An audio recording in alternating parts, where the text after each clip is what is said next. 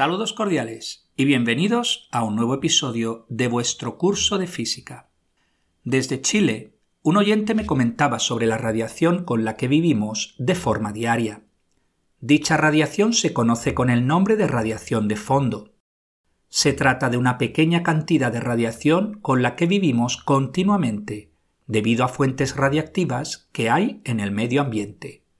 La mayor parte de dicha radiación es de fuentes naturales, alrededor del 87%, pero una pequeña parte proviene de fuentes artificiales, alrededor de un 13%.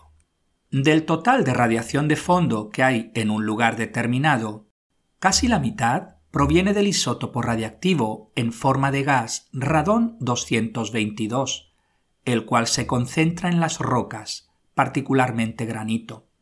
En zonas de alto riesgo como en Escocia, las casas necesitan de buena ventilación o de un suelo sellado para evitar la radiación. Otra fuente son los rayos gamma, provenientes del suelo y los edificios. El potasio 40 es un isótopo radiactivo presente en la comida y absorbido en nuestros cuerpos. La mayor parte de los rayos cósmicos son absorbidos en la atmósfera y producen radiactividad en el aire que respiramos. Pero algunos llegan a la superficie de la Tierra. De la parte de la radiación de fondo que proviene de fuentes artificiales, destacamos principalmente los usos médicos, incluyendo rayos X, TAC y el uso de radioisótopos, así como la energía nuclear debida a pruebas nucleares, plantas nucleares y basura nuclear.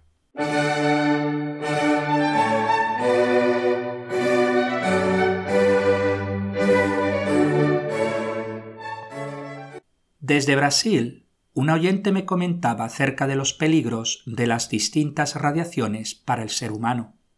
La radiación nuclear daña y destruye las células y hace que los órganos del cuerpo humano no funcionen correctamente, provocando que las células crezcan anormalmente y causar cáncer.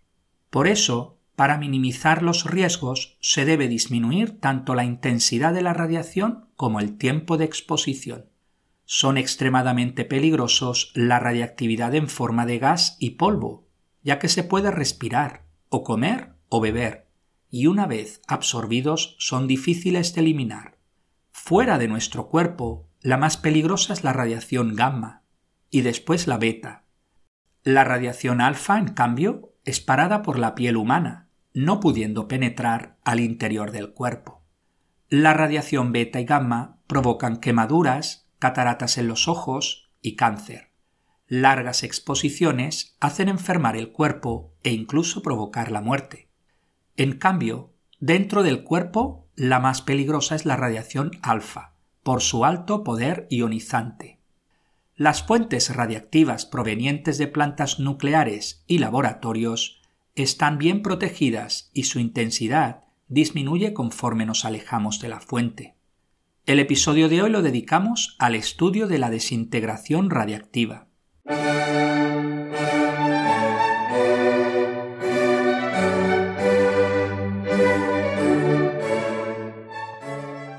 Recordemos la notación de los nucleidos que ya introdujimos en su momento.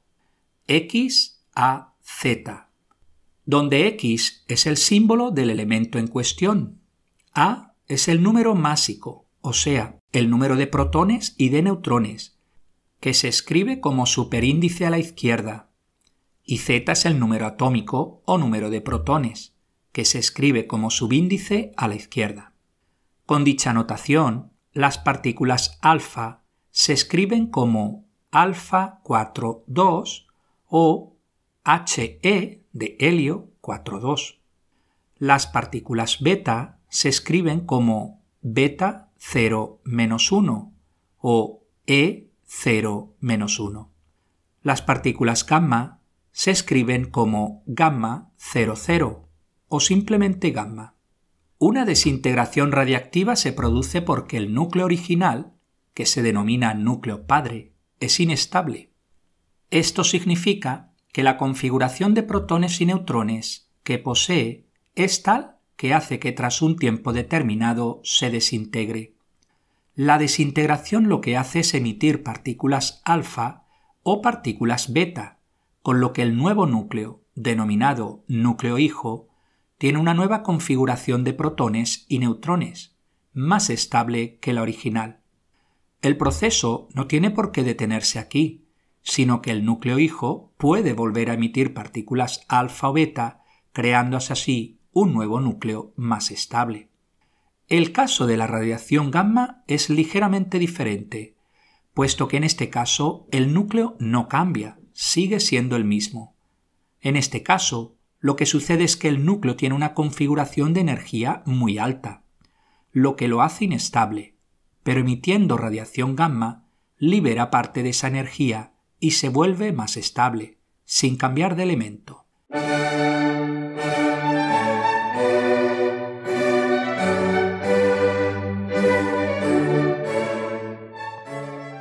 Veamos la ecuación de la desintegración alfa.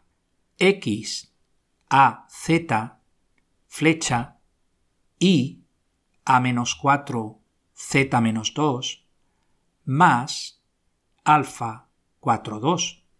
Fijaros que partimos de un nucleido padre, el XAZ, el cual se desintegra emitiendo una partícula alfa que consta de dos protones y dos neutrones.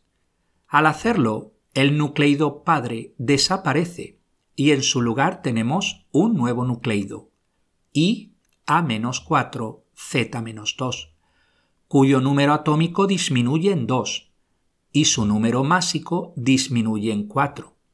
Esto significa que el nuevo nucleido tiene dos protones y dos neutrones menos, los cuales se los lleva la partícula alfa.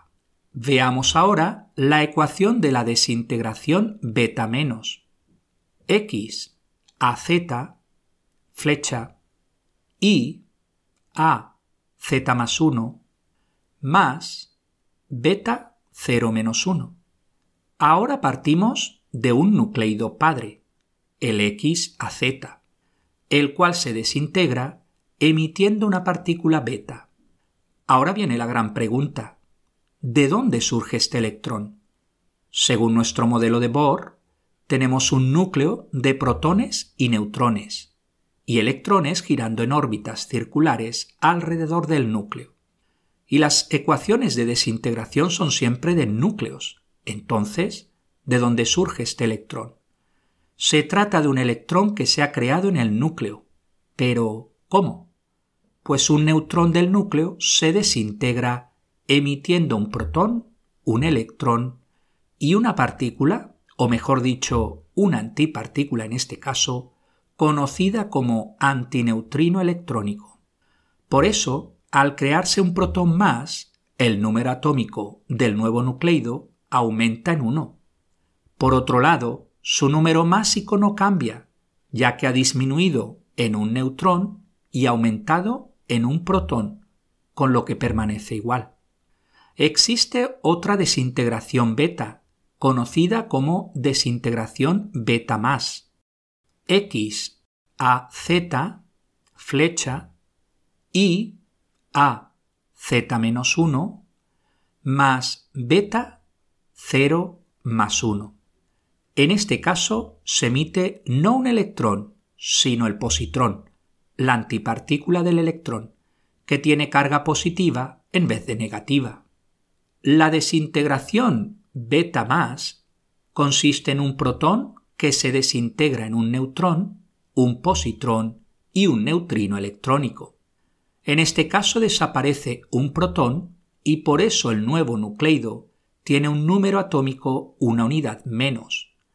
En cambio, el número másico permanece constante ya que desaparece un protón pero aparece un neutrón.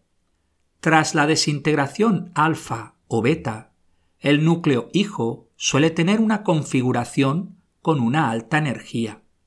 Se dice que el núcleo está en un estado excitado. Así que el núcleo emite radiación gamma, con lo que se desexcita, pasando a un estado de menor energía. En todo momento es el mismo nucleido, que no cambia, simplemente libera energía.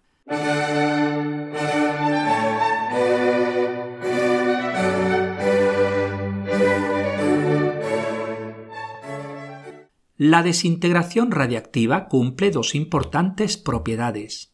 La primera propiedad es la espontaneidad. Por espontánea queremos decir que la desintegración no la podemos provocar. No se trata de aumentar la presión o la temperatura, pues no depende de ello. La segunda propiedad es la aleatoriedad. Por aleatorio queremos decir que no sabemos qué núcleo en concreto se va a desintegrar.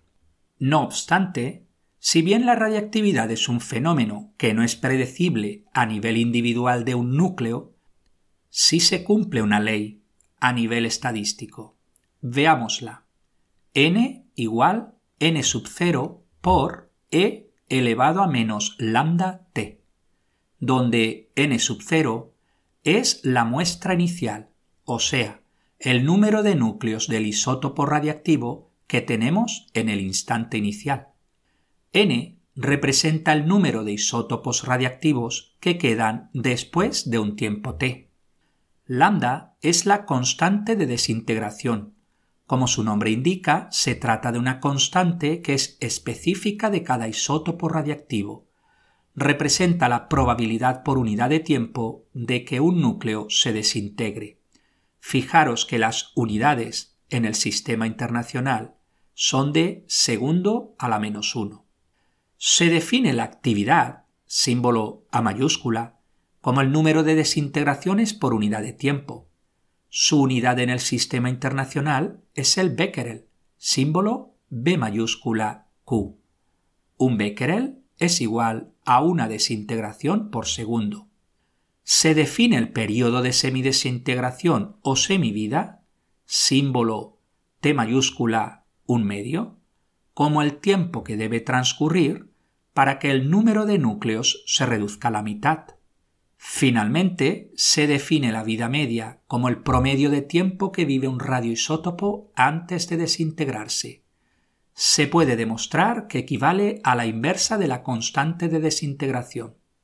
No hay que confundir vida media con semivida.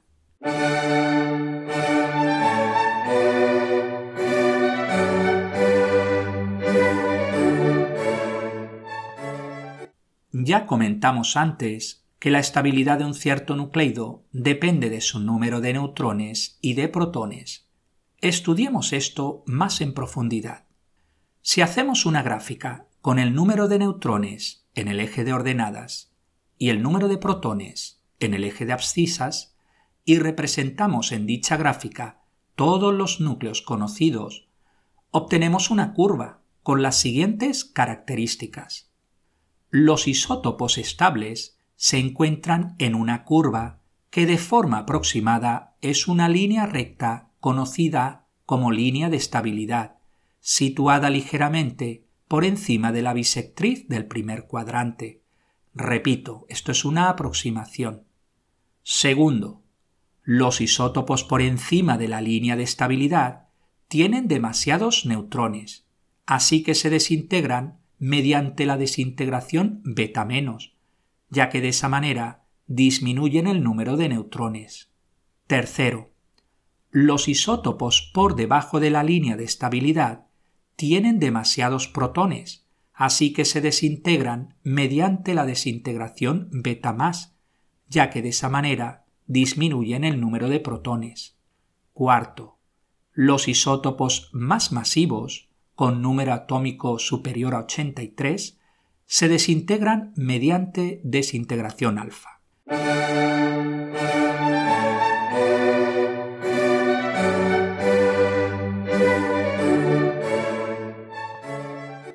Veamos algunos ejercicios. Número 1.